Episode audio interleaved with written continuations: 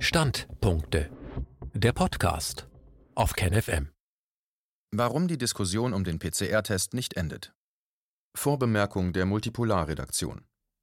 Sämtliche im Zuge der Corona-Krise beschlossenen Maßnahmen beruhen auf den Ergebnissen eines millionenfach verwendeten PCR-Tests. Zu diesem sind weiterhin wesentliche Fragen offen. Deutlich wird, während viele Wissenschaftler sauber und transparent arbeiten, werden auf der politischen Ebene einiger der verantwortlichen Institute und Behörden offenbar andere Ziele verfolgt. Die in diesem Artikel zusammengetragenen Informationen bieten reichhaltiges Material für einen Untersuchungsausschuss, dessen Einsetzung zur Klärung des Sachverhalts dringend nötig erscheint. Denn die Behörden mauern. Ein Standpunkt von Oliver Mertens. Am 24. Mai veröffentlichte Dr. Klaus Pfaffelmoser seinen Beitrag Warum die Pandemie nicht endet bei Multipolar. Neben Zuschriften, welche die Redaktion erreichten, entwickelte sich auch eine spannende Diskussion in den Kommentaren unter dem Artikel. Diese sowie weitere Aspekte des Test- und Zahlengeschehens sollen im Folgenden aufgegriffen werden. PCR-Test die erste. T wie Test. Die Polymerase-Kettenreaktion Polymerase Chain Reaction PCR vervielfältigt einen in einer Probe enthaltenen DNA-Ausschnitt, also einen Teil einer DNA-Sequenz. Da das SARS-CoV-2-Virus keine DNA besitzt, es ist ein sogenanntes RNA-Virus, wird über einen vorgeschalteten Schritt (Reverse Transcripting (RT)) die RNA in eine DNA überführt.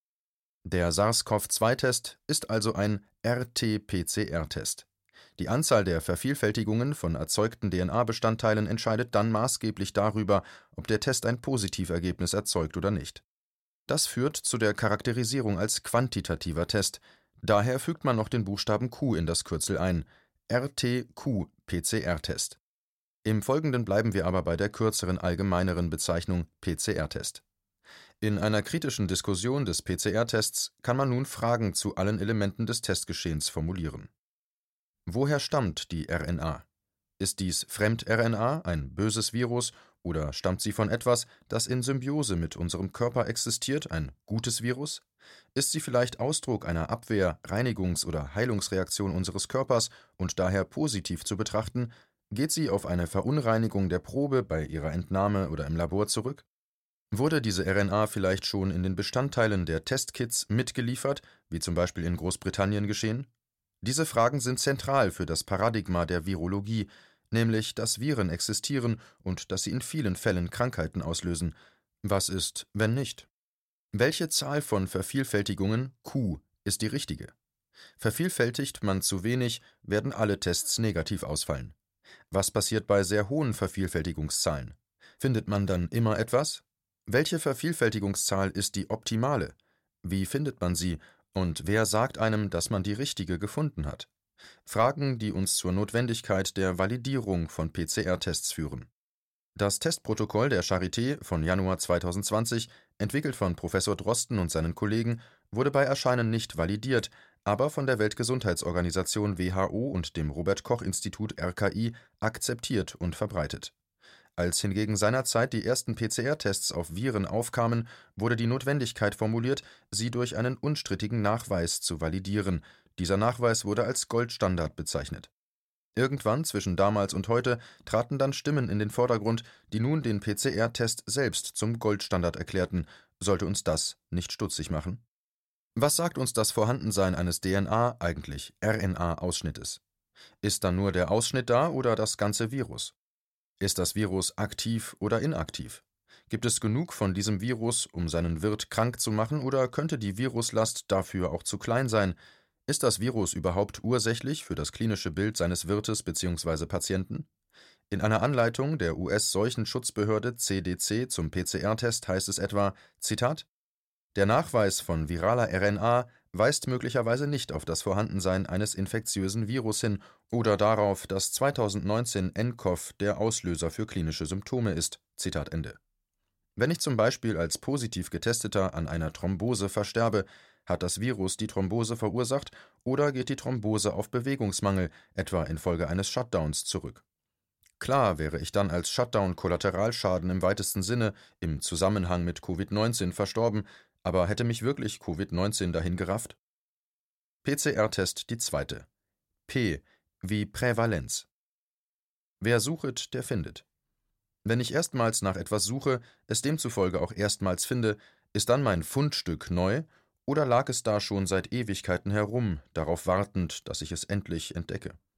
Von SARS-CoV-2 wird mutig behauptet, es sei neu, wobei neu in einem doppelten Sinn verwendet wird. Einmal bei SARS-CoV-2 ein neues humanpathogenes Virus, das erstmals 2019 bei Menschen aufgetreten sei, und dann sei jedes Mal, wenn SARS-CoV-2 bei einer Person nachgewiesen würde, diese Infektion sozusagen frisch und nicht schon in der Vorwoche dagewesen.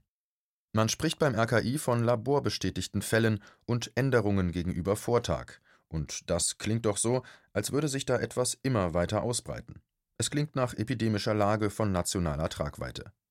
Was die Daten und ihre Kommunikation in den Medien hier suggerieren, ist Inzidenz, Tag für Tag, Woche für Woche zunehmende Gesamtzahlen von Erkrankten, doch diese Suggestion ist gleich doppelt fragwürdig.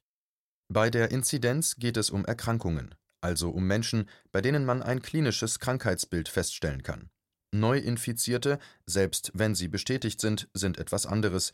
Sie wurden positiv auf diesen RNA-Ausschnitt getestet. Ob sie krank sind oder krank waren, wird damit nicht ausgesagt. Aber lassen Sie uns großzügig sein und den Begriff Inzidenz auch auf nicht erkrankte, also asymptomatische Infizierte anwenden. Im Unterschied zur Inzidenz bedeutet Prävalenz, es ist nicht neu, sondern es war schon da. In unserem Zusammenhang also die Nachweisbarkeit von Ausschnitten aus einer RNA, die man dem Virus zuschreibt. Nicht nur, dass es das RKI vermeidet, zwischen Prävalenz und Inzidenz zu unterscheiden, es könnte dies auch gar nicht leisten, denn es kennt bis zum heutigen Tag nicht die Prävalenz für diese RNA-Ausschnitte.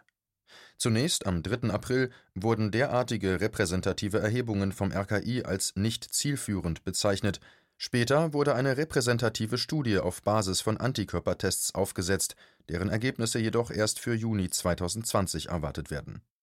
Was die Prävalenz so wichtig macht. Sie erhöht unmittelbar die Zahl der Infizierten. Anders als uns Medien oftmals glauben machen, wäre dies keine Katastrophe, sondern ein Anlass für weitere Entspannung, denn diese zusätzlich als infiziert erkrankten Personen sind offensichtlich nicht oder nicht schwer erkrankt, brauchten weder Arztpraxen noch Krankenhäuser zu besuchen, und gestorben sind sie auch nicht. Diese Menschen wirken sich also günstig auf Hospitalisierungsraten und die Letalität von Covid-19 aus. Wäre die Prävalenz bekannt, könnte, nein, müsste man sie als Korrekturgröße bei der Zahl der bestätigten Neuinfektionen berücksichtigen. Aus einer höheren Zahl vermeintlicher Neuinfektionen wäre unter Abzug einer ermittelten Prävalenz eine korrekte niedrigere Zahl echter Neuinfektionen abzuleiten.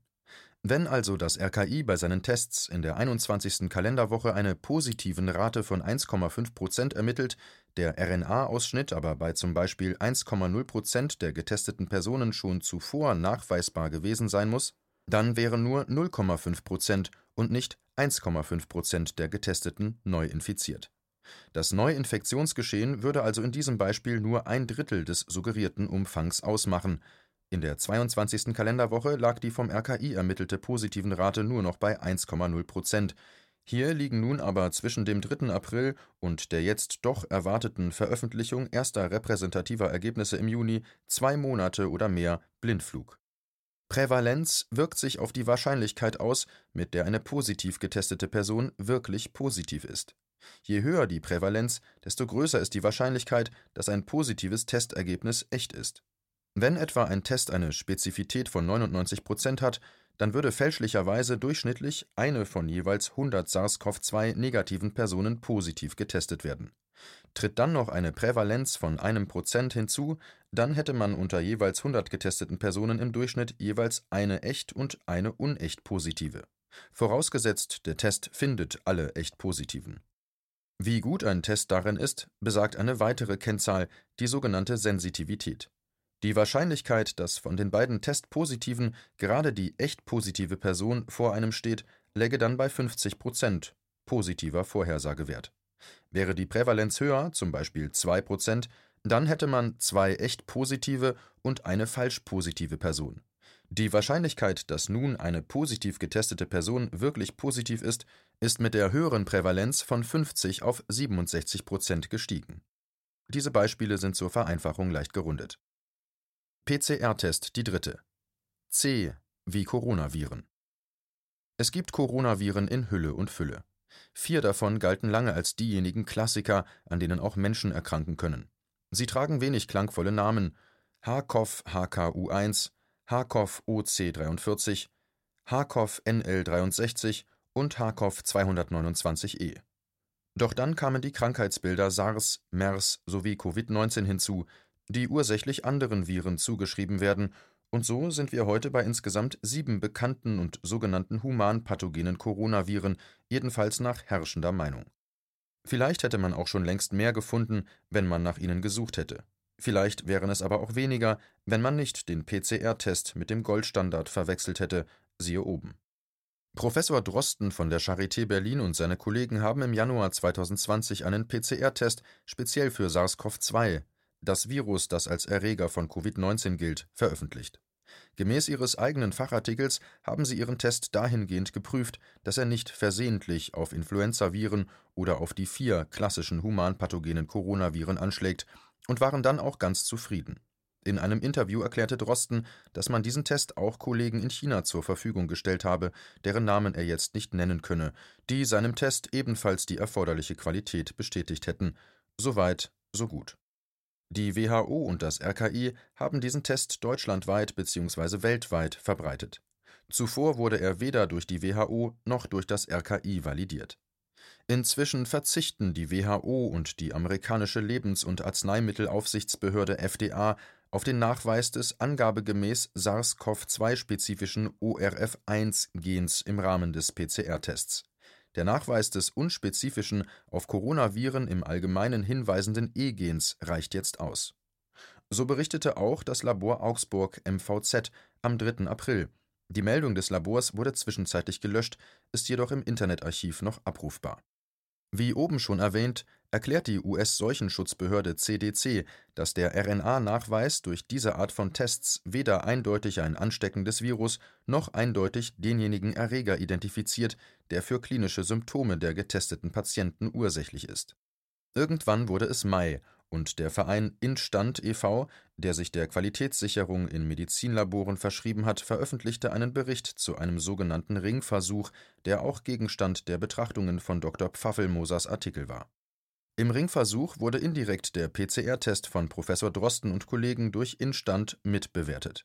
Die Ergebnisse sind nicht nur aufschlussreich, sondern werfen auch eine Reihe von Fragen auf die Spezifität des Tests wurde über alle teilnehmenden Labore mit ihren Testvarianten als 98,6 Prozent angegeben, was bedeutet, dass von 1000 garantiert SARS-CoV-2-negativen Personen durchschnittlich 14 Personen dennoch positiv getestet werden. Das sind die sogenannten Falschpositiven.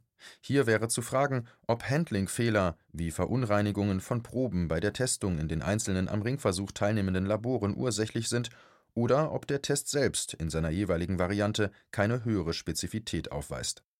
Das RKI weist eine Infektionsrate unter Verwendung des PCR-Tests aus, die dieses Grundrauschen, also den Anteil der Falschpositiven, weder benennt, noch auf die dadurch eingeschränkte Aussagekraft der Infektionsrate hinweist, noch die ausgewiesene Infektionsrate um diesen Effekt korrigiert eine Korrektur dieses Vorgehens ist gemäß des jüngsten Mailverkehrs der Multipolarredaktion mit der Pressestelle des RKI nicht erkennbar. Wie sollte mit den RKI-Zahlen vor dem Hintergrund ihrer eingeschränkten Aussagekraft umgegangen werden? Werden im Ringversuch die Tests mit ihren Varianten auf Proben mit entweder dem Coronavirus HCoV OC43 oder dem Coronavirus HCoV 229e angewandt, steigt die Quote der falsch positiven Ergebnisse durchschnittlich auf 1,9 Prozent bzw. auf 2,2 Prozent. Dass Handlingfehler mit der Art der Viren in den Proben variieren, wäre nicht plausibel. Gibt es noch eine andere Erklärung, als dass die Testvarianten eben doch auch auf andere humanpathogene Coronaviren als SARS-CoV-2 reagieren? Der Artikel von Professor Drosten und Kollegen wie auch sein Interview im Deutschlandfunk scheinen dies auszuschließen doch dokumentiert der Instand-Bericht, dass bei der Testung auf die für das ursprüngliche Charité-Design maßgeblichen Genregionen E, N und RDRP bei den Coronaviren HCoV OC43 und HCoV 229e die Spezifitäten zurückgehen. Damit stellt sich die Frage, ob dies am ursprünglichen Testdesign oder an den Umsetzungen durch die einzelnen Labore liegt es gelten zwei weitere klassische Coronaviren als humanpathogen, nämlich HCOV HKU1 und HCOV NL63. Aus welchem Grund wurden diese beiden Virentypen nicht von Instand zur Absicherung der Spezifität herangezogen? Eine Antwort von Instand auf diese Frage des Autors steht aktuell noch aus. Das Universitätsklinikum Leipzig hat nach Aussage von Frau Prof. Dr. Brigitte König die Spezifität des Charité-Tests erhöht, indem man dort nach einem zusätzlichen Ausschnitt der SARS-CoV-2-RNA aus der S-Genregion sucht. Nach den Befunden von Instand scheint dies die Spezifität mindestens gegen HCoV OC43 zu steigern. Warum wurde nie versucht, auf diesem Weg die Spezifität des Original-Charité-Tests zu erhöhen? Leider scheint laut Instand auch nur eine Minderheit von rund einem Viertel der am Ringversuch teilnehmenden Labore zusätzlich in der S-Genregion zu testen. Umfassender als nach dem Charité-Design geht auch die Arbeitsgemeinschaft Influenza AGI beim RKI vor, die jede Probe mit einem hauseigenen Test auf einen weiteren RNA-Abschnitt testet, sodass positive Befunde immer durch zwei Tests abgesichert sind, so das RKI auf Anfrage des Autors die Kombination von Charité-Test und hauseigenem Test scheint ebenfalls die Zahl der Falsch-Positiven zu verringern, denn trotz einer in der Vergangenheit zunehmenden Zahl laborbestätigter Fälle des RKI hat die AGI immer nur äußerst geringe Zahlen SARS-CoV-2-positiver Proben bei Atemwegsinfektionen ausweisen können. Seit der achten Kalenderwoche wurden von der AGI alle eingerichteten Proben zusätzlich auf SARS-CoV-2 getestet der häufigste Nachweis des Virus in einer einzigen Kalenderwoche lag bei gerade einmal vier positiv getesteten Proben, im Durchschnitt bei insgesamt 13 Nachweisen über bislang 13 Wochen bei nur einem positiven Ergebnis pro Kalenderwoche. Diese SARS-CoV-2-Häufigkeit wurde regelmäßig von der Nachweishäufigkeit von Influenza und/oder Rhinoviren übertroffen an dieser Stelle ist darauf hinzuweisen, dass die Daten der AGI nicht die gesamten Atemwegsinfektionen in der Bundesrepublik abbilden, sondern einen Ausschnitt daraus, den das sogenannte Influenza Sentinel liefert. Relevant sind also nicht die absoluten Zahlen der AGI, sondern die relativen Häufigkeiten, mit denen die einzelnen Virenarten nachweisbar sind. Doch genau anhand dieses Überblicks über die epidemiologische Situation der akuten Atemwegserkrankungen ist festzustellen, dass SARS-CoV-2 mit hinreichend spezifischen Tests im Verlauf der Covid-19-Epidemie bezogen auf Deutschland im Gegensatz zu anderen respiratorischen Viren kaum nachweisbar war und ist. Die EU-Kommission empfahl am 15. April dringend eine Validierung von Covid-19-Tests. Wie ist es also zu erklären, dass sich die Arbeitsgemeinschaft Influenza, Kliniken und sogar die EU-Kommission um belastbare Testergebnisse und Zahlen bemühen, während die WHO und andere mittels weniger spezifischer Tests und mit Hilfe von Empfehlungen, die die falsch positiven Anteile erhöhen, die Covid-19-Infektionen dramatischer aussehen lassen, als sie es tatsächlich sind. PCR-Test die vierte. R wie Resümee. Wir haben auf der einen Seite den PCR-Test in unterschiedlichen Ausprägungen und somit auch mit variierender Aussagekraft infolge seiner wechselnden Spezifität betrachtet. Auf der anderen Seite haben wir die Evidenz zu Covid-19, die Empirie, die epidemiologischen Forschungserkenntnisse. Schauen wir uns die Evidenz einmal näher an.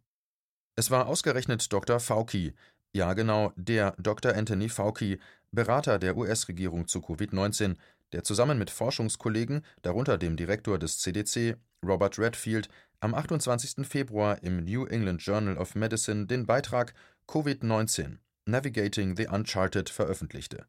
Seine Kernaussage lautet, aus dem englischen Original ins Deutsche übersetzt, Zitat, dies deutet darauf hin, dass die klinischen Gesamtfolgen von Covid-19 letztlich eher denen einer schweren saisonalen Influenza mit einer Letalität von ca. 0,1 Prozent oder einer pandemischen Influenza, ähnlich denen von 1957 und 1968 ähneln, als einer Krankheit wie SARS oder MERS, die Letalitäten von 9 bis 10 Prozent bzw. 36 Prozent hatten. Zitat Ende. Damit bestätigen diese US-regierungsnahen Fachleute die Verschwörungstheoretiker. Covid-19 ist der Influenza ähnlicher als einer pandemisch verlaufenden tödlichen Lungenkrankheit, zu der sie Regierungen und Medien erklärt haben am 4. Mai veröffentlichte ein Team um den Bonner Virologen Prof. Dr. Streeck die finalen Ergebnisse der sogenannten Heinsberg-Studie. Diese ergab eine Infektionssterblichkeit von 0,37 Prozent für die Ortschaft Gangelt. Dies sei jedoch eine konservative Berechnung, da nach Aussage von Professor Streeck die asymptomatischen Infektionen in der Studie unterrepräsentiert seien. Streeck selbst schätzte in einem Interview die realistische Infektionssterblichkeit auf 0,24 bis 0,26 Prozent. Das vom Mainstream unabhängige Swiss Policy Research hat eine Vielzahl von Covid-19-Studien zusammengetragen, die schwerpunktmäßig Letalitäten zwischen 0,12 Prozent und 0,4 Prozent ausweisen die CDC hat am 20. Mai eine bestmögliche Abschätzung der Infektionssterblichkeit von 0,4 Prozent für symptomatische Fälle angegeben. Unter Erweiterung auf den dort geschätzten Anteil nicht symptomatischer Fälle von 35 Prozent würde sich eine Sterblichkeitsrate von 0,26 Prozent bis 0,27 Prozent ergeben eine Zusammenfassung von zwölf Studien durch Professor John Ioannidis, veröffentlicht am 19. Mai, ergab eine Bandbreite der abgeschätzten Infektionssterblichkeit über diese zwölf Studien von 0,02 Prozent bis 0,4 Prozent. Insgesamt zeigt die Evidenz also keine repräsentativen Sterblichkeiten in Relation zu Infektionszahlen von mehr als 0,4 Prozent. Ein Schwerpunkt scheint sich bei Werten zwischen 0,2 und 0,3 Prozent herauszukristallisieren. Abschließend ist folgende Frage zu stellen Warum konstatieren unabhängige Wissenschaftler, darüber hinaus manchmal sogar offizielle Stellen wie die amerikanische CDC, ein ums andere Mal, dass Covid-19 einer schweren Grippe ähnelt, während Wissenschaftler und Institutionen, bei denen man Abhängigkeiten und Interessenskonflikte nicht ausschließen kann, mit einem so fragwürdigen, des Fragens würdigen, weil gemessen an seiner Spezifität nicht zuverlässig arbeitenden PCR-Test noch bis zum heutigen Tag deutlich beunruhigendere Zahlen und Aussagen produzieren. Das RKI schreibt in seinen Lageberichten bis auf den heutigen Tag: Das Robert-Koch-Institut schätzt die Gefährdung für die Gesundheit der Bevölkerung in Deutschland derzeit weiterhin insgesamt als hoch ein, für Risikogruppen als sehr hoch. Zitat Ende. Vielleicht kann ja ein parlamentarischer Untersuchungsausschuss auch auf diese Frage eine Antwort liefern.